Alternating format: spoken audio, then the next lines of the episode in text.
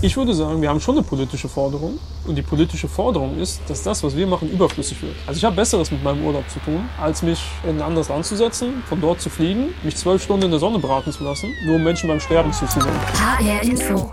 Jung. Jung. Macht. Macht. Politik. Hi, ich bin Sandra Müller und ihr hört wieder Jung macht Politik. Mir gegenüber sitzt heute Omar El Manfaluti. Er ist der Gast meiner heutigen Folge. Und wir sitzen in Egelsbach und zwar am Egelsbacher Flugplatz. Und warum wir das tun, das erzählst du vielleicht einfach mal selber, Omar. Ja, sehr gerne. Ähm, ja, ich bin Omar und äh, wir sind heute in Egelsbach, weil ich als äh, Pilot ehrenamtlich bei der humanitären Piloteninitiative aus der Schweiz tätig bin. Gemeinsam mit unserem Partner Sea-Watch aus Deutschland sind wir für die äh, zivile Luftaufklärung auf dem zentralen Mittelmeer zuständig. Also sozusagen, um das mal in ein Wort zu packen, äh, private Seenotrettung. In gewisser Weise. Mhm. Also wir sind direkt nicht Seenotretter auf der einen Seite. Auf der anderen Seite ist das, was wir tun, unersetzlich dafür, dass die Seenotrettung auf dem Wasser gut funktioniert. Ja. Und das liegt an drei Dingen. Zunächst ist es so, dass wir, wenn wir auf Boote aufmerksam werden, das melden an staatliche Autoritäten, also zum Beispiel an die Küstenwache, mhm. aber auch an alle Schiffe in der Nähe, seien es Handelsschiffe oder zivile Rettungsschiffe oder auch das Militär. Der zweite Teil von unserem Aufgabenbereich ist, dass wir überwachen, ob auf hoher See Verbrechen begangen werden. Was, ungefähr, was, was muss man sich darunter vorstellen? Zum Beispiel, dass Leute zum Sterben zurückgelassen werden. Und dafür sammeln wir Beweise, damit das entsprechend verfolgt mhm. werden kann. Und damit verbindet sich auch unsere dritte Aufgabe. Und die hat damit zu tun, dass wir allein durch unsere Präsenz dafür sorgen, dass sich staatliche oder private Akteure, also zum Beispiel Handelsschiffe oder Marineschiffe, die sich sonst nicht an Recht und Gesetz halten würden, durch unsere Anwesenheit eben dazu bewegt werden, doch dann das Richtige zu tun ähm, und eben nicht Straftaten zu begehen. Ähm, ich habe ja immer quasi den, den Ansporn, hier Menschen vorzustellen, die äh, quasi politisch engagiert mhm. sind. Ähm, ich würde ganz gerne diese Frage, ob das ist das, was du tust, ob das politisches Engagement ist oder vielleicht sogar humanitäres, menschliches, äh, ehrenamtliches Engagement. Die würde ich ganz gerne einen Schritt zurückstellen, mhm. ähm, aber auf jeden Fall mit dir besprechen. Ähm, ich würde ganz gerne mit dir so ein bisschen nochmal, äh, warum machst du das Ganze? Weil du bist, du hast ja selber schon gesagt, du bist Berufspilot. Da kommt man ja jetzt nicht automatisch zu so einer Organisation. Kannst du mal so ein bisschen erklären, ähm, wieso du da bist und das machst, was du machst? Ja, also im Prinzip können wir da ganz, ganz am Anfang anfangen eigentlich. Ähm, bei mir war das so, ich war in meiner Zeit an der Uni als Student äh, politisch stark engagiert. Ähm, ich war auch äh, bei den Jusos, bei der SPD aktiv, mhm. habe viel in diesem parteipolitischen Rahmen gemacht. Ja. Da aber irgendwann auch gemerkt, dass wir tun zwar hier viel Gutes vor Ort und wir tun, was wir können, aber es geht alles sehr langsam und das ist ganz schön zäh. Parallel hatte ich das Glück, dass ich ähm, in meinem, im letzten Jahr von meinem Bachelorstudium ein Stipendium bekommen habe, das es mir ermöglicht hat, zu sagen, ich möchte jetzt meinen Traum verwirklichen und fliegen lernen. Das habe ich dann auch gemacht. Bin 2007 mit meiner Privatpilotenlizenz damals noch fertig geworden. Und dann war es einfach Zufall. Einer der Organisatoren der, der humanitären Piloteninitiative war auch hier Pilot im Verein. Und dann hat er mich einfach angesprochen. Und das hat sich dann gut damit getroffen, dass ich mich aus dem parteipolitischen Rahmen immer mehr zurückgezogen habe mhm. und gesagt habe, ich möchte eigentlich was machen, wo ich gleich Ergebnisse sehe. Um sich das jetzt mal ganz konkret hm. ähm, vorzustellen, äh, deine Arbeit, das heißt, ich habe mal gesagt, hm. wir sind hier am Egelsbacher Flugplatz. Übrigens, wenn es hier ein bisschen lauter zwischendurch ist, dann ist es, weil hier die Flugzeuge um uns herum starten und dass sich niemand wundert. Du startest hier von Egelsbach dann zum Beispiel Richtung hm. Mittelmeer. Ist das richtig? Das heißt, äh, hier hm. ist, starten dann die Flüge oder wie muss man sich das ganz, ganz ja, konkret vorstellen? Das läuft im Regelfall ein bisschen anders. Ähm, unsere Flugzeuge fliegen von Süditalien aus, mhm. also konkret von Sizilien. Und ähm, wir haben dort einige Flughäfen, von denen wir operieren. Das heißt, im Normalfall läuft das so, dass ich hier in die Linie steige, ab Frankfurt, und dann zum Beispiel nach Palermo fliege oder nach Catania oder so. Und dort dann das Flugzeug, was vom vorherigen Piloten für mich abgestellt wurde, übernehme. Okay.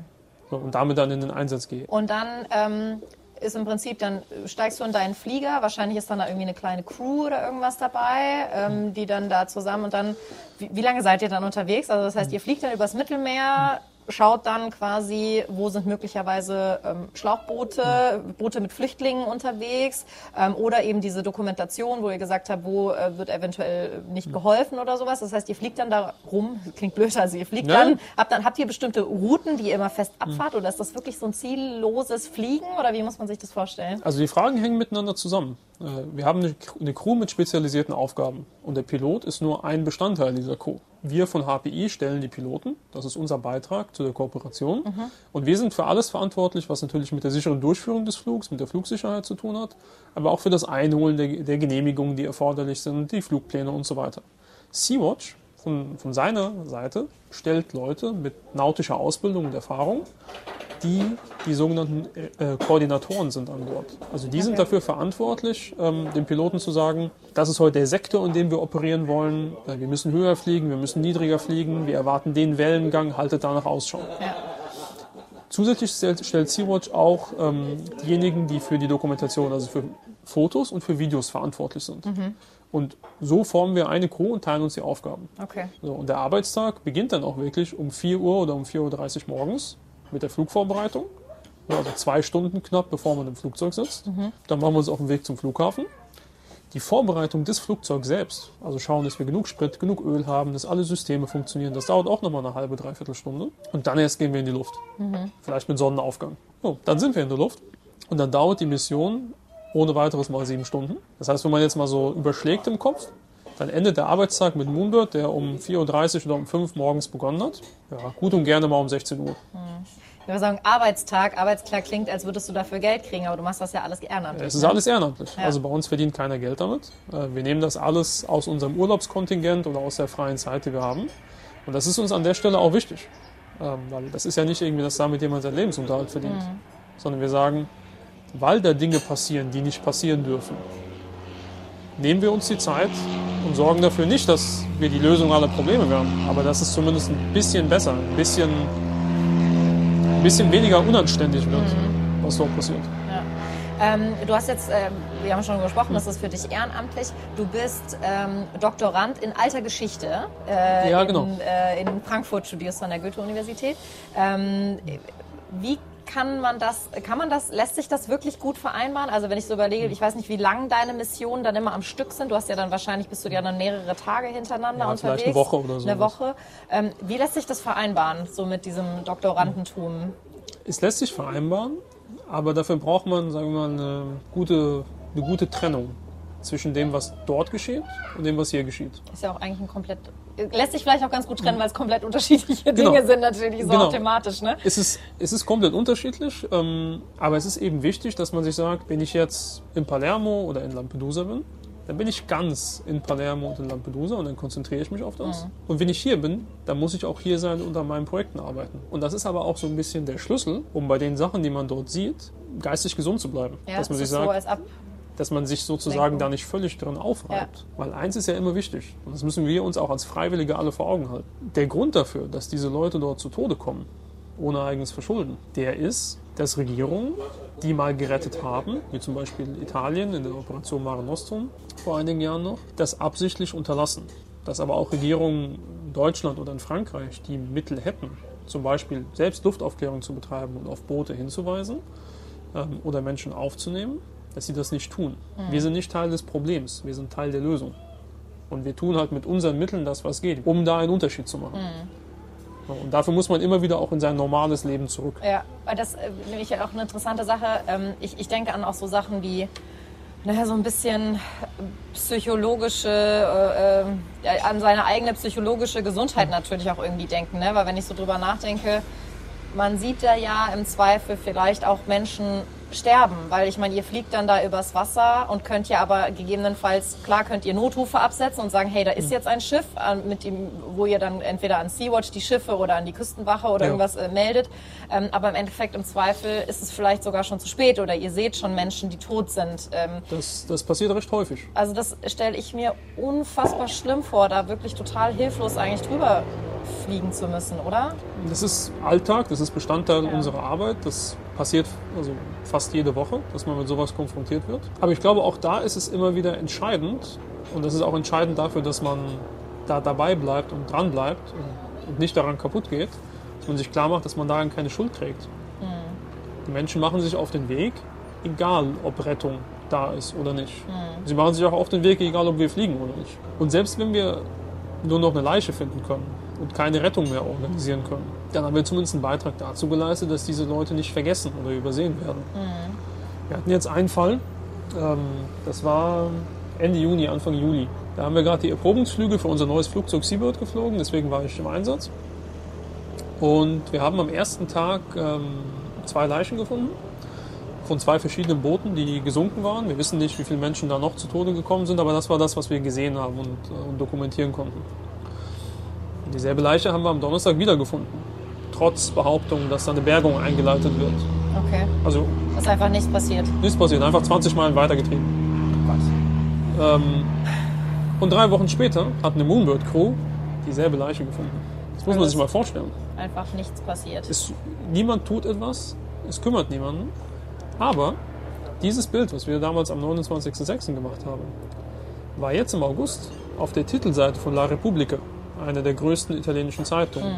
Dieses Vorkommnis wurde Thema im italienischen Parlament, als über den neuen Kooperationsvertrag mit den libyschen Milizen abgestimmt wurde.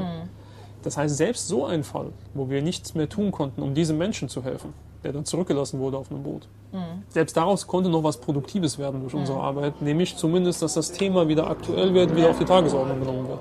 Und das gibt uns dann auch den Antrieb zu sagen, okay, das ist hart, ähm, das macht wirklich keine Freude, sowas zu erleben, aber es ist für was gut. Ist das dann auch so ein bisschen genau diese Schnittstelle zu dem humanitäre, politische? Also wo man dann zumindest sagen muss, okay, das, was ihr macht, weil ich habe nämlich auch am Anfang drüber nachgedacht, ob unser Gespräch hier, ob das überhaupt in meine, in meine Sendungsreihe passt. Ne? So dieses, ne? Weil du bist ja jetzt nicht primär, dass du dich hinstellst und sagst, ähm, ich möchte jetzt eine bestimmte politische Forderung erstmal, du hast keine krasse politische Agenda, ähm, sondern erstmal primär ist dein Job Job, äh, in Anführungszeichen, dein, dein, deine ähm, Mission ist es, Menschen zu retten oder zumindest ne, ähm, äh, zu dokumentieren, wenn, wenn äh, Menschenrechtsverletzungen oder sowas ähm, vonstatten gehen. Aber andererseits ist es natürlich, durch das, was ihr tut, gibt es natürlich, also ich meine, Sea-Watch hat natürlich eine, eine politische Agenda. Ne? Es ist natürlich dieses, ähm, die, die Politik zu beeinflussen mit dem, was sie tun, durch die Menschenrechtsverstöße, äh, Dokumentationen und sowas. Ja, selbstverständlich. Und wie gesagt, ich bin in die ganze Sache reingegangen vor zweieinhalb Jahren mit dem Gedanken, ich habe genug von Parteipolitik, ähm, ich mache jetzt was Humanitäres. Aber es ist nicht trennbar. Ja, Es sollte nicht politisch sein, was wir tun. ja. So. In, einem, in, einem vernünftigen, in der vernünftigen Ordnung, die, die, die so funktioniert, wie sie sollte, würden unseren Job Küstenwachen machen, Marineoffiziere, das würden die Luftwaffe vielleicht übernehmen. Also Leute, die professionell dafür ausgebildet sind und die das jetzt nicht machen dürfen, weil sie politische Anweisungen bekommen, Hilfe zu unterlassen. So, also wir füllen einfach nur die Lücke, die der Staat an der Stelle lässt. Und ich würde sagen, wir haben schon eine politische Forderung. Und die politische Forderung ist, dass das, was wir machen, überflüssig wird. Also ich habe Besseres mit meinem Urlaub zu tun, als mich in ein anderes Land zu setzen, von dort zu fliegen, mich zwölf Stunden in der Sonne braten zu lassen, nur Menschen beim Sterben zuzusehen. Ja. Und das ist schon, also das ist richtiges Staatsversagen und das lässt einen dann auch schon zweifeln. Weil das passiert ja vor unserer Haustür. Und das ist im Prinzip auch der Grund, warum ich jetzt, nachdem ich nach zweieinhalb Jahren dabei bin, das politisch sehe und das für mich auch ein ganz unmittelbar wichtiges politisches Thema ist. Ich finde das ganz interessant, äh, weil du ja immer so von, ähm, von Staatsversagen oder von, also die, ich meine, es, es, gibt ja, es gibt ja verschiedene Ebenen, auf denen was getan werden könnte. Du hast ja Mare Nostrum schon angesprochen. Das war, ähm, für alle, die das nicht wissen, das war eine, eine Mission, eine Seenotrettungsmission äh, der Italiener. Ja. Ähm, 2013, 2014 meine ich, äh, in dem Dreh. Und ähm, wurde dann eingestellt und es gab dann, gibt dann verschiedene Nachfolgemissionen, unter anderem mit, äh, mit Frontex, in Kooperation mit Frontex, äh, EU. Ähm, Missionen. Und ähm, also es gibt ja schon, es gibt ja die, die, die Nationalstaaten, da gibt es natürlich die Europäische Union, wo wir natürlich auch viele Diskussionen jetzt auch hatten äh, mit, mit Flüchtlingsströmen, wohin verteilt man die, äh, wie geht man mit denen um, wo sich ja viele, äh, wo ja auch manche Staaten auch ein Stück weit vielleicht auch in, in den Stich gelassen werden, ja, wenn man überlegt, ich meine, es gibt ja äh, über, es gibt ja verschiedene Routen übers Mittelmeer oder auch über den Landweg, da gibt es natürlich bestimmte Staaten, die äh, zumal zuerst angelaufen werden, ja, wenn man halt äh, kommt. Das sind Italien, das ist Spanien, das ist Griechenland. Und, ähm, und natürlich, wenn man dann an so eine Dublin-Verordnung denkt, die besagt, äh, die Menschen müssen dort ihren Asylantrag stellen, wo sie zuerst die EU betreten, dann hast du natürlich bestimmte Länder, die mehr betroffen sind als andere. Und wenn man sich dann weigert, die Menschen irgendwie weiter in, in andere Länder zu verteilen, hat man dann natürlich ein Problem. Ich würde hier ganz gerne was vorlesen. Ich habe nämlich ein... Ähm, äh, auf Twitter gesehen, dass der Präsident des Europäischen Parlaments, David Sassoli, der hatte äh, äh, nämlich was äh, getwittert und Sea-Watch hat das retweetet, daher ist es mir aufgefallen. Okay. Und so hat er geschrieben, No man, woman or child should die at the sea trying to reach Europe. This is why I welcome the contribution of NGOs like Sea-Watch International and the launch of the new ship Sea-Watch 4. The EU has the duty to help those who risk their lives in the Mediterranean. Also im Endeffekt sagt er, ähm, niemand sollte auf dem Mittelmeer sterben und ich finde das toll, was Sea-Watch macht. Ähm, und die EU hat, hat die Pflicht, Menschenleben zu retten. Jetzt sagt das der europäische, also der Präsident des Europäischen Parlaments und twittert das. Eigentlich könnte, also was, ich, ich denke mir so, ja, aber die EU könnte ja was tun. Und der Präsident des Parlaments sagt dann, ich finde das toll, dass er Sea-Watch macht, aber irgendwie müsste man ja sagen, die EU hat ja eigentlich die Verantwortung zu handeln. Ja, also ich muss ehrlich sein, ähm, es fällt mir schwer, dann am Ende sowas ernst zu nehmen. Weil, wenn man sowas ernst meint, dann kann man das Budget, was man jetzt Frontex gibt, um ihre ohnehin schon große Flotte von Überwachungsflugzeugen zu verstärken, doch in Rettungsschiffe investieren. Okay. So. Also wir haben da so eine Art, das ist so eine kognitive Dissonanz, so eine Widersprüchlichkeit zwischen auf der einen Seite mit schönen Worten sich zu dem bekennen, was sowieso selbstverständlich sein sollte, und dann Taten, die aber nichts anderes bedeuten, als dass mehr Leute auf sie sterben. Also ich freue mich, wenn dem Taten folgen. Wenn nicht, ist das nichts Neues, dann wundert mich das nicht mehr. So, ich kann jetzt natürlich nicht für Sea-Watch sprechen, das sind unsere Partner. Ich bin Ja. selbst da kein Mitglied, ähm, aber ich denke, da sind wir auf derselben Linie. Und was ich mich halt auch zusätzlich frage ist, wir haben jetzt, also du hast das Thema Dublin und äh, Flüchtlingsbewegungen innerhalb Europas angesprochen und so weiter. Und das sind legitime politische Diskussionspunkte. Und dazu müssen wir auch nicht alle einer Meinung sein. Aber wo ich nicht damit leben kann, dass es zwei Meinungen gibt, ist, wenn es darum geht, ob man Leute, statt sie an Land zu holen, im Meer sterben lässt. Das, also da, wenn das Diskussionspunkt ist, wenn man darüber zwei Meinungen haben kann, wenn man das so und so sehen kann, dann ist was kaputt mit unserer Gesellschaft. Wenn, wir, wenn, wir, wenn wir diesen Konsens auf, äh, aufkündigen, gut, dann ähm, hat sich das mit der Idee von, von Europa als Wertegemeinschaft auch erledigt. Ähm, und wenn wir jetzt mal nochmal ähm, dazu kommen, wer ist denn dafür zuständig, das zu tun? Da hast du ja eine ganz klare Meinung zu. Ähm, wir waren mal auf der Straße und haben ähm, so ein bisschen bei den Leuten rumgefragt, was sie davon halten, wenn äh, Menschen wie du eben äh, privat sich in Flugzeuge setzen, um äh, Menschen in, äh, in Seenot zu retten. Ähm, ich würde dir das ganz gerne mal vorspielen. Ja, sehr gerne. Ich finde das Engagement sehr lobenswert und wenn sich Menschen für andere Menschen einsetzen, ist da grundsätzlich meiner Meinung nach nichts Schlechtes und nichts Verkehrtes dran. Ich denke, es wird allerdings ab und zu, wenn es zu einer absichtliche Seenotrettung kommt, ne, also was teilweise so, teilweise so ja immer wieder von den Medien unterschiedlich geschildert wird, je nachdem welches Medium man jetzt anguckt, da könnte es ein bisschen problematisch werden insgesamt. als ob sich jemand auf ein Schlauchboot setzt, seine komplette Familie aufgibt und übers fucking Mittelmeer segelt, weil er in Lebensgefahr ist in seinem Land, weil er eh gerettet wird. Deutschland geht's viel zu gut. Die Leute hier wissen überhaupt nicht, was es ist, zu leiden oder, oder Existenzängste zu haben. Überlebensängste. Also ich sehe dieses Thema äh, ziemlich kritisch, weil irgendwie ein Stück weit sich da diese Seenotretter, also die Privaten, irgendwie auch zu Handlangern, sag ich mal, von Schleusermafia und so weiter machen. Und im Kern vor Ort äh, wird da gar nichts besser. Ich glaube, wenn man die Zeit und das Geld äh, dafür investieren würde, vor Ort zu helfen, könnte man eigentlich für wesentlich mehr Leute äh, was erreichen.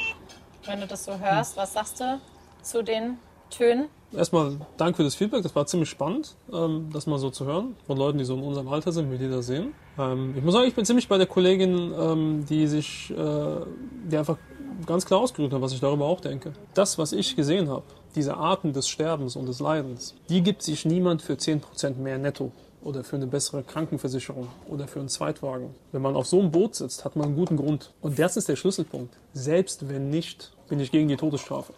Ich bin nicht der Meinung, dass jemand, der aus einem Grund sich auf den Weg macht, den ich vielleicht nicht für gut genug halte oder den ich nicht teile, dass er mit dem Ertrinken bestraft werden sollte. Er hat ein Recht auf einen gesetzlichen Richter. Das ist das, was ich nicht kapiere an der Stelle. Und da kann ich auch nur zum letzten O-Ton sagen. Das war die der Menschen, mit den, äh, ob man sich zu Handlangern Genau. macht. Ne? Mhm. also ich bin ja immer für Empirie und Fakten. Die Menschen fahren, ob wir da sind oder nicht. Nichts zeigt das besser als die letzten zwölf Monate. Wenn man sich das anschaut, war den längsten Teil der Zeit war überhaupt kein Schiff da. Wir waren auch einige Zeit wegen Corona außer Gefecht. Trotzdem kamen die Leute an. Die absolute Mehrheit der Menschen, die den Weg nach Italien finden in den letzten Monaten, machen das aus eigener Kraft. Die fahren durch. Da stirbt halt ein Drittel auf dem Weg oder ein Viertel, aber die Mehrzahl kommt an.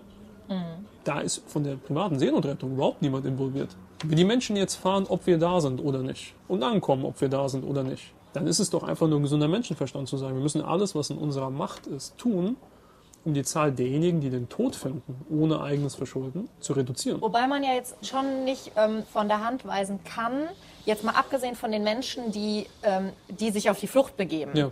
ähm, von denen, die eben das Geschäft damit betreiben, dass da ja Menschen gibt, die äh, schleppermäßig äh, ein Geschäft sich daraus machen, Menschen da in Nussschalen äh, aufs Mittelmeer zu begeben. Ich glaube, das ist unbestritten. Darüber müssen wir gar nicht sprechen. Selbstverständlich. So wird, also das ist ein großer Teil der Finanzierung des libyschen Bürgerkriegs über Menschenhandel. So, und da ist es natürlich schon so, dass denen natürlich bewusst ist, dass, ähm, dass ihr da seid. Dass die haben, kriegen ja mit, dass es, da, äh, dass es da irgendwie eine Lücke gibt in der Seenotrettung und dass es irgendwie, ähm, dass die wissen, naja, weiß ich nicht, wir können vielleicht noch ein bisschen daran sparen, welches Boot wir kaufen und die müssen ja eigentlich nur quasi außerhalb, nehmen wir mal jetzt Libyen, die müssen ja nur außerhalb der libyschen äh, Zuständigkeit kommen, diese bekannte Zwölf-Meilen-Zone, Ja. die es da gibt, außerhalb der ihr euch ja, glaube ich, auch hauptsächlich äh, befindet. Dann. Ja, wir suchen das ganze Gebiet, also wir suchen Ah, auch weiter okay. in den Norden rein. Und also die wissen ja dann schon, okay, eigentlich muss das Boot ja nur dahin kommen, weil da kommt dann schon jemand. Ist da nicht auch was dran? Nee, aber ich höre das Argument oft. Ja. Und das deckt sich ja deswegen nicht mit der Empirie, weil da ein Denkfehler drin steckt.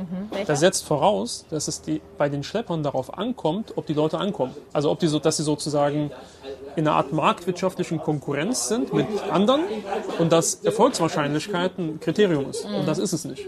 Denen ist es egal. Denen geht es einfach nur darum, den maximalen Profit, die maximale Zahl an Devisen aus diesen Leuten rauszufoltern. Und das ist auch der Grund dafür, warum es so fatal ist, dass die EU mit den Milizen, die sich dann als libysche Küstenwache ausgeben, zusammenarbeitet. Denn was da läuft, ist folgendes, und das können wir auch beobachten. Die Leute werden losgeschickt auf dem Schlauchboot, am nächsten Tag dann von Frontex mit, Auflö mit Aufklärungstechnik ähm, entdeckt. Dann wird ein Patrouillenboot von den Milizen losgeschickt, um die Leute wieder einzufangen. Das nennt man Pullback, also zurückziehen an die libysche Küste. Und die Leute kommen wieder in die Lager. Die haben aber für die Rüberfahrt ja schon einmal bezahlt. Man hört unterschiedliche Zahlen, irgendwie 3, 4, 5.000 Euro. Wieder angekommen sind sie entweder beim selben Schlepper oder bei einer anderen Bande und müssen wieder bezahlen, werden wieder losgeschickt. Und je besser natürlich die europäische Luftaufklärung funktioniert und an die Libyer weitermeldet, desto mehr Pullbacks gibt's. So, das heißt, für die Schlepper ist es eigentlich total gewinnbringend, schlechte Boote rauszuschicken, die nach 20 Meilen wieder eingefangen werden. Was den Schleppern das Geschäft zerstören würde, wäre eine funktionierende europäische Seenotrettung, die die Leute aus den Fängen dieser Banden bringt und in ein europäisches Flüchtlingslager nach Sizilien oder Malta oder Deutschland. Aber das würde ja bedeuten, es wäre eigentlich dann gar keine Seenotrettung mehr, sondern man müsste die ja eigentlich retten, bevor sie das Land verlassen, oder? Also, wenn du mich fragst, wäre die beste Lösung, dass man im Herkunftsland oder im Land der ersten Flucht Asyl beantragen könnte. Wenn wir jetzt über die langen, großen politischen Maßnahmen reden, das hat jetzt mit unserer Arbeit nichts zu Ja. tun. Aber wie ich der Meinung bin, dass man dem Problem beikommen könnte. Wenn man nicht bereit ist, das zu tun, dann ist der nächst, nächst beste Weg, dass man die Leute vom Wasser bekommt. Ja. Und zwar bevor es zu Katastrophen kommt. Wir haben ganz viele Schiffsunglücke jetzt in den letzten Wochen und Monaten gehabt, die weit nördlich passiert sind. Weil Boote vielleicht zwei, drei Tage Glück mit dem Wetter hatten. Und dann kommt ein Sturm. So, und dann kennt er das Boot, 30, 40 Meilen vor Lampedusa. Warum ist da kein europäisches Rettungsschiff? Da ist nur europäische Staaten zuständig. Es ist unstrittig, dass Malta in diesem Bereich oder Italien weiter nördlich die verantwortliche Autorität ist. Und trotzdem wird dort nichts gemacht. Es wird sogar noch besser. Wir hören hier häufig den Vorwurf gegen private Seenotretter. Jetzt weniger gegen uns als Flugzeug, aber gegen die Schiffe. Wir würden Beihilfe zur illegalen Einreise leisten. Ja, habe ich auch schon gelesen, ja. Genau, ist ein bisschen albern, aber gut. Ähm, es ist am Ende ein politisches Argument der Rechten in Italien. Die Malteser machen genau das. Wir haben Videomaterial, das beweist, in mehr als einem Fall, wie die maltesische Marine ein Boot abfängt, mitten auf dem offenen Meer, 60, 70 Meilen vom nächsten Stück Land, entweder Malta oder Lampedusa entfernt. Die Menschen mit Schwimmwesten ausstattet, was erstmal gut klingt, aber niemanden rettet, sondern zum Beispiel einen defekten Motor austauscht oder repariert und den Menschen Sprit gibt und einen Kompass, damit sie nach Italien kommen. Mit welchem Ziel? Mit dem Ziel, dass sie nicht in Malta aufschlagen Ach so, oder nach Malta gerettet werden. okay. Also kannst du dir vorstellen, was das mit einem macht, wenn man das eine Woche lang Ich jeden mich Tag das solche unfassbar sehen. wütend machen. Ja, Also, weil da, da sterben halt Menschen. Ja. Also das Ding ist nicht seetüchtig, ist total überladen. Die müssen da runter. Und anstatt zu helfen, werden sie weitergeschickt. Ja, die, gehen- die fahren dann nochmal einen Tag weiter. Bei Wind und Wetter. Wäre nicht, also wenn man es jetzt mal so sieht, wenn man mal das Argument ähm, von dem letzten O-Ton, was, was ich dir vorgespielt habe, Ja. weiterdreht, dieses, ähm, das hilft den Menschen vor Ort nicht. Ähm, wäre es denn nicht ähm, wirklich irgendwie auch also schlauer, also ich meine, es ist ja immer so dieses geflügelte Wort, Fluchtursachen zu äh, Ja. verhindern und sowas, ne? dass man wirklich sagt, okay, wäre es nicht auch sinnvoll, Spendengelder zu nehmen und in den Ländern etwas zu verändern. Wie siehst du denn dieses Argument? Ja, wir können es gerne mal runterbrechen. Ne? Also ich bin keine Entwicklungshilfe oder Entwicklungszusammenarbeit, das ist nicht mein Fachgebiet, darüber kann ich nicht sprechen. Aber schauen wir uns doch mal an, was für Leute da häufig in den Booten sitzen. Das ist einmal so von der statistischen Auswertung. Viele Leute, die jetzt auf dem Weg sind, ähm, kommen zum Beispiel aus Ägypten. Ich selbst bin Deutscher und Ägypter. Teil meiner, meiner Familie ist deutsch, ein anderer Teil ist ägyptisch. Die Menschen, die dort kommen, die kommen sicher auch aus Armut. Aber warum ist das Land arm? Das ist an sich kein, kein, kein armes Land. Da gab es mal Schwerindustrie, Bildung und starkes Universitätswesen. Das Land ist arm, weil es von der blutrünstigen Militärdiktatur beherrscht wird. Was den Leuten dort hilft, ist ein Regierungswechsel und eine funktionierende Demokratie und Rechtsstaatlichkeit. Aber das gibt sich mit dem Scheckbuch. Ja.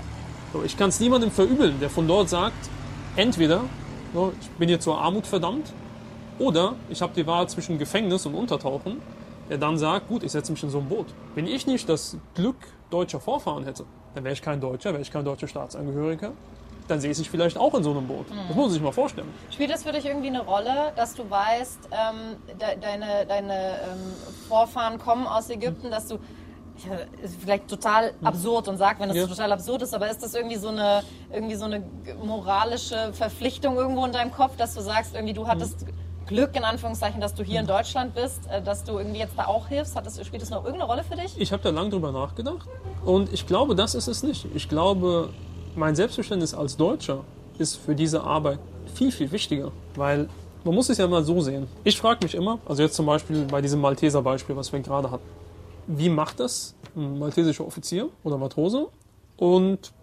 geht an dem Abend dann zu seiner Familie und spielt mit seinen Kindern, wenn er weiß, dass er vielleicht Mütter und Väter oder Söhne und Töchter auf dem Gewissen hat, wegen dem, was er tut. Ich empfinde es einfach als eine Schande, was im Namen Deutschlands dort passiert und im Namen der Europäischen Union.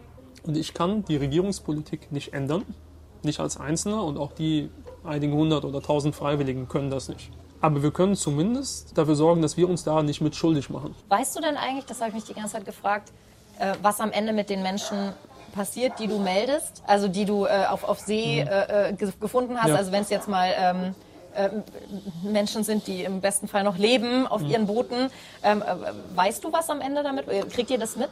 Ähm, das ist sehr unterschiedlich. Also unmittelbar schon. Also wir kriegen natürlich häufig dann mit, wenn eine Rettung eingeleitet wird. Ähm, einfach auch schon deswegen, weil wir die Schiffe regelmäßig zum Ziel führen müssen. Weil man sieht natürlich vom Schiff viel weniger als aus der Luft. Und so ein kleines Schlauchboot hat ja ist über dem Horizont kaum zu erkennen vom Ausguck. Das heißt, wir geben dann teilweise recht detaillierte Anweisungen, damit das Schiff eben noch gefunden, das Boot noch gefunden werden kann. Aber was danach passiert, Davon wissen wir nichts. Und das ist auch nicht unser Job. Und das ist auch Teil der Herausforderung. Und auch das fällt vielen bei uns schwer, zu sagen, gut, ich habe jetzt meinen Teil gemacht. Wir haben dafür gesorgt, dass die Leute an Bord von einem Rettungsschiff sind oder an Bord von einem Handelsschiff. Und was jetzt passiert, so hart das klingt, das betrifft mich nicht mehr. Und das kann man, also kannst du das dann einfach abhaken? Also mir fällt das sehr leicht, Ja. sobald ich weiß, die Lebensgefahr ist vorbei. Mm, Aber das fällt auch nicht jedem leicht. Und ich verstehe das auch in gewisser Weise. Weil man fühlt sich in gewisser Weise dann verantwortlich. Und Ja. die, diese Verantwortung, ich schiebe die nicht weg, aber man muss einfach wissen, wo die eigenen Grenzen sind. Weil sonst geht man kaputt dran. Puh, ich muss mal kurz durchatmen. Klar. Das ist, ähm, ich finde, das ist sowas. Meine bisherigen Folgen waren sehr oft geprägt von sehr viel Heiterkeit und, und, und Lockerheit und man hat viel gelacht und sowas. Ich glaube, das ist einfach normal, dass das bei diesem Thema einfach anders ist, weil es auch einfach de facto kein witziges Thema ist. Ich meine auch, ich meine, ich habe auch über Rassismus gesprochen, das ist auch kein witziges Ja. Thema, um Gottes Willen, es soll jetzt kein falscher Eindruck entstehen. Aber ähm, ich hatte doch oft das Gefühl, dass, das, dass die anderen Gespräche irgendwie leichtere äh, Themen waren. Aber also wenn ich da auch noch kurz, kurz einhaken Ja. darf. Wir haben jetzt viel über irgendwie die harten Aspekte gesprochen. Aber das macht auch große Freude. Ja? So, weil wir einfach auf einem sehr hohen Niveau operieren, ein wirklich eingespieltes Team. Und nichts ist ein besseres Gefühl. Und ganz egoistisch für einen selbst. Wenn man weiß, gut, wir drei, vier Leute in der Luft und die vier, fünf am Boden, die, die uns zuarbeiten, Nachrichten weiterleiten an die Küstenwachen und so weiter. Wir haben heute den Unterschied dafür gemacht, ob 50 Leute leben oder sterben. Ja. Da geht es nicht darum, dass man sich selbst jetzt irgendwie irgendwas aufbläht oder fürs Ego oder so. Ja. Aber einfach zu wissen, das war es wert. Man muss nicht selbst leiden, um Menschen in Not zu helfen. Daran glaube ich nicht. Dass man sich irgendwie schuldig oder schlecht fühlen muss, nur weil man zu, zufällig in Europa geboren ist. Ja. Man muss halt nur seinen Teil tun. Dann ähm, würde ich ganz gerne den ähm, für mich sehr bedeutungsvollen und ernsteren Teil des Gesprächs äh, in einen etwas lockereren Teil äh, noch ähm, überführen. Und zwar mit einem kleinen Spiel, das ich immer spiele. Das Spiel heißt Ich hab noch nie. Kennst du das Spiel? Hast du schon mal davon gehört? Ja, ich kenne es. Ähm, genau, äh, ich habe einen, einen Umschlag mit Aussagen, ähm, den hat äh, eine Kollegin vorbereitet. Da stehen Aussagen drauf wie, ich habe noch nie ein Flugzeug geflogen zum Beispiel. Ähm, ich in dem Fall würde sagen, stimmt, das habe ich noch nie gemacht. Du könntest aber sagen, doch, das habe ich schon gemacht. Und da du dann sagst, das hast du schon gemacht, würdest du einen Schluck trinken. Ähm, ich habe in der Vergangenheit das sehr oft mit ähm, Apfelwein gespielt. Ähm, du tr selber trinkst keinen Alkohol, Genau. deswegen ähm, haben wir ausgemacht, dass wir das äh, ohne Alkohol, äh, da wir hier eh jetzt gerade in diesem Restaurant am Flugplatz sitzen, haben wir einfach unsere Getränke und ähm, würden dann einfach davon einen Schluck nehmen. Ja, bin ich gespannt. Und äh, ich mache das jetzt einfach mal auf hier und würde sagen, du darfst anfangen. So, ich habe noch nie ein Menschenleben gerettet. Gut, ich glaube, bei dir ist es klar. du hast schon Menschenleben gerettet. Ähm, nee, ich habe ich hab noch nie, ich habe noch nie Menschenleben gerettet. Also ich wüsste jetzt, ich wüsste jetzt nichts, wo ich schon mal ein Menschenleben gerettet habe. Bin irgendwie fast, bin ich auch fast froh drum. Ja, ich meine, das ist kein, kein Laster. Ne? Also ich würde jetzt auch sagen, ich bin fast froh dass ich es noch nie äh, machen musste. Aber du hast einen Schluck getrunken, weil du das schon getan hast. Und ich würde die nächste Frage vorlesen. Ich habe noch nie Fanpost bekommen. Habe ich tatsächlich lange Zeit nicht. Ähm, und dann haben wir aber einmal an, einem, an diesem freien Sonntag, ähm, wo wir nicht so richtig was zu tun hatten, dieses Video aufgenommen für, ähm, für Sea-Watch. Ja, Äh, für den Instagram-Kanal da. das war so ein Frage-Antwort-Ding, Ja, was du machst, ne? So Genau, das war eigentlich ganz spontan. Also wir hatten da jetzt nicht irgendwie ein Skript oder sowas. Und seitdem kriege ich tatsächlich regelmäßig Post. Ja, also positive, äh, sagen so, hey, das machst du gut oder Ja, in welche Richtung? Tatsächlich, tatsächlich positiv. Also ähm, ich habe in meiner Zeit hier als User-Vorsitzender ein paar Mal so Nazi-Post bekommen, irgendwie 2013, 14 und so. Ähm, mehr dann ab 15, interessanterweise. Überraschung. ja. ähm, aber das will ich jetzt nicht unter Fanpost zählen, das verdient den Titel nicht. Aber tatsächlich, ja, seit, Ja. seit ein paar Wochen. Ja, dann darfst du auf jeden Fall einen Schluck nehmen. Ähm, ich habe tatsächlich auch, äh, wo du gerade so äh, die, die äh, negative Post angesprochen Ja. hast, ich habe vor kurzem auch so einen, ähm, so einen Brief bekommen von jemandem, der gerne mal auch an andere bei uns im HR äh, Post verteilt. Das ist dann fast ein kleines bisschen krude an manchen Stellen irgendwie so, aber es war auf jeden Fall keine Fanpost, es war eher, eher Hasspost, würde ich es nennen. Also ich würde jetzt auch nicht trinken, weil ich möchte das nicht als Fanpost betiteln. Ich glaube, der war kein Fan von mir. von daher. Ja, also es, manche Leute reden da echt frei. Das ist dann so Kategorie jüdische Weltverschwörung. Und Ja, sowas ist dann, muss dann nicht sein. Das brauche ich auch nicht. Nee, so sieht's aus. Ja. Okay, aber ich habe die nächste. Frage. Ja. Ich hatte noch nie ein Helfersyndrom. Ein Helfer, oh ja doch. Also was heißt Helfersyndrom? Ich fühle mich schon schnell verantwortlich für Menschen irgendwie und möchte gerne, wenn ich mitkriege, dass es Menschen schlecht geht oder so, möchte ich schon gerne helfen und fühle mich dann auch schlecht, wenn ich nicht helfen kann. Okay. Also ich glaube, ich würde da doch sagen. Ich glaube, also weiß ich nicht, ob es ein schlimmes Helfersyndrom ist, aber ich glaube, ich würde mich schon als die bezeichnen, die gerne hilft und gerne helfen können möchte. Ne, also ich glaube, ich bin da tatsächlich raus. Ich bin bei uns so ein bisschen der Anti-Helfer-Syndrom-Beauftragte, weil mir ist es immer wichtig, also auch wenn ich Leute einarbeite oder so oder einweise, klar zu machen, so wenn da jetzt jemand zu Tode kommt oder so, ist nicht deine Schuld. Nimm- Also nimm dich und nimm auch dein Ego da ein Stück weit raus, äh, weil sonst geht das nicht lang gut von der psychischen Belastung her. Also du bist der sehr nüchterne Part des Ganzen. Ja, genau. Ich glaube, wir als Piloten sind da ein Stück weit auch so zu erzogen, Ja, weil wir ja die ganze Zeit Entscheidungen fällen müssen. Und wenn man irgendwie einmotorig allein über Wasser fliegt, 200 Kilometer vom nächsten Stück Land weg, dann müssen die Entscheidungen auch laufen. Ja. Also man kann Fehler machen, aber man darf keine kritischen Fehler machen. ja. Und das klappt nur, wenn man im Kopf klar ist und, und kühl und sozusagen eine gewisse Distanz hat. klar gehen einem manchmal Sachen nahe. Aber das ist, das ist so eins meiner zentralen Anliegen, dass Ja. bei uns niemand ein Helfersyndrom entwickelt. Weil dann wird es nämlich gefährlich, weil man nicht Ja. mehr professionell distanziert ist, sondern emotional Ja, involviert. verstehe. Dass man irgendwie dann auch die Grenze vielleicht nicht mehr, äh, nicht mehr Genau. zieht. Ich meine, wenn der ne? Tank leer ist, ist der Tank leer. Dann kann ich kann nicht noch zaubern. Ja. Ja. Verstehe. Gut, ich habe getrunken, du hast äh, nicht getrunken und ich habe die nächste äh, Aussage. ich habe mich noch nie auf Latein unterhalten. Ich muss trinken. Musst du trinken? muss trinken. Du hast dich schon auf La also ich kann kein Latein. Ich hatte Französisch, also ich hatte Englisch und Französisch und Spanisch in der Schule, aber Latein nie. Wie, wieso unterhält man sich auf Latein? Ja, das ist. Also nicht, dass, jetzt, dass man das jetzt irgendwo bei uns in der Abteilung am Institut die ganze Zeit macht oder so. Äh, aber es gibt ja schon teilweise lustige Diskussionen oder Konversationen, die man findet in Texten. Also Ja. ich arbeite viel mit christlichen Märtyrertexten. Ja. Ähm, und da geht es dann vor allem darum, ähm, dass junge Christen und gerade auch Christinnen im ersten und zweiten Jahrhundert ähm, sich einfach weigern, Ja und Amen zu dem zu sagen, was ihnen der Kaiser vorschreibt. Mhm. Zum Beispiel weigern sie sich aus, aufgrund ihrer religiösen Überzeugung, den Kaiser als Gott anzubeten. Und da sind schon teilweise dann christlich, also sehr, sehr, sehr interessante Diskussionen dabei Mhm. und Diskurse. Und die kann man durchaus auch mal nachsprechen. Das, Und dann macht ihr das? Dann sprecht ihr die nach? So Ja. als Rollenspiel oder so? also jetzt nicht als Rollenspiel, aber das, also diese Texte, die sind ja ursprünglich gedacht gewesen, um zum Beispiel in der Liturgie laut vorgelesen zu werden. Mhm. Und dann kriegt man die Wirkung des Textes auch nur richtig mit, wenn man das liest. Interessant, ich habe noch nie drüber nachgedacht. So, ich dachte gerade, was ist das für eine absurde Frage, aber offensichtlich in anderen Lebenswelten nicht. so, dann haben wir noch eine letzte. Oh, ich war noch nie vor Gericht. Nee, ich war noch nie vor Gericht. Und ähm, ich gehe auch davon aus, dass das so bleibt. Aber Und Kollegen von dir oder Kolleginnen, also wenn man jetzt an Carola Rakete denkt zum Ja. Beispiel, die ja ähm, äh, vor Lampedusa ähm, Flüchtlinge ähm, gerettet hat und dann quasi ähm, eingefahren ist gegen äh, eine Anordnung, sage ich Ja. mal, ähm, äh, und dann die Menschen nach, nach Lampedusa, was glaube ich, gebracht hat, ne? Und Mhm. dafür ja dann vor Gericht gelandet ist. So, also das ist ja, ähm, die, das Risiko ist ja schon da, ne? Dass dir das passieren das könnte. Risiko ist ohne weiteres da. Ja. Und ähm, ich bin bei uns auch dafür verantwortlich, die ganzen juristischen Sachen zu betreuen. ja. Äh, gemeinsam mit unseren Anwälten in, in der Schweiz, in Italien, die eben sich um die Legalität unserer Operation kümmern. Das Risiko ist da, aber das Risiko tritt an der Stelle auch ein Stück weit zurück.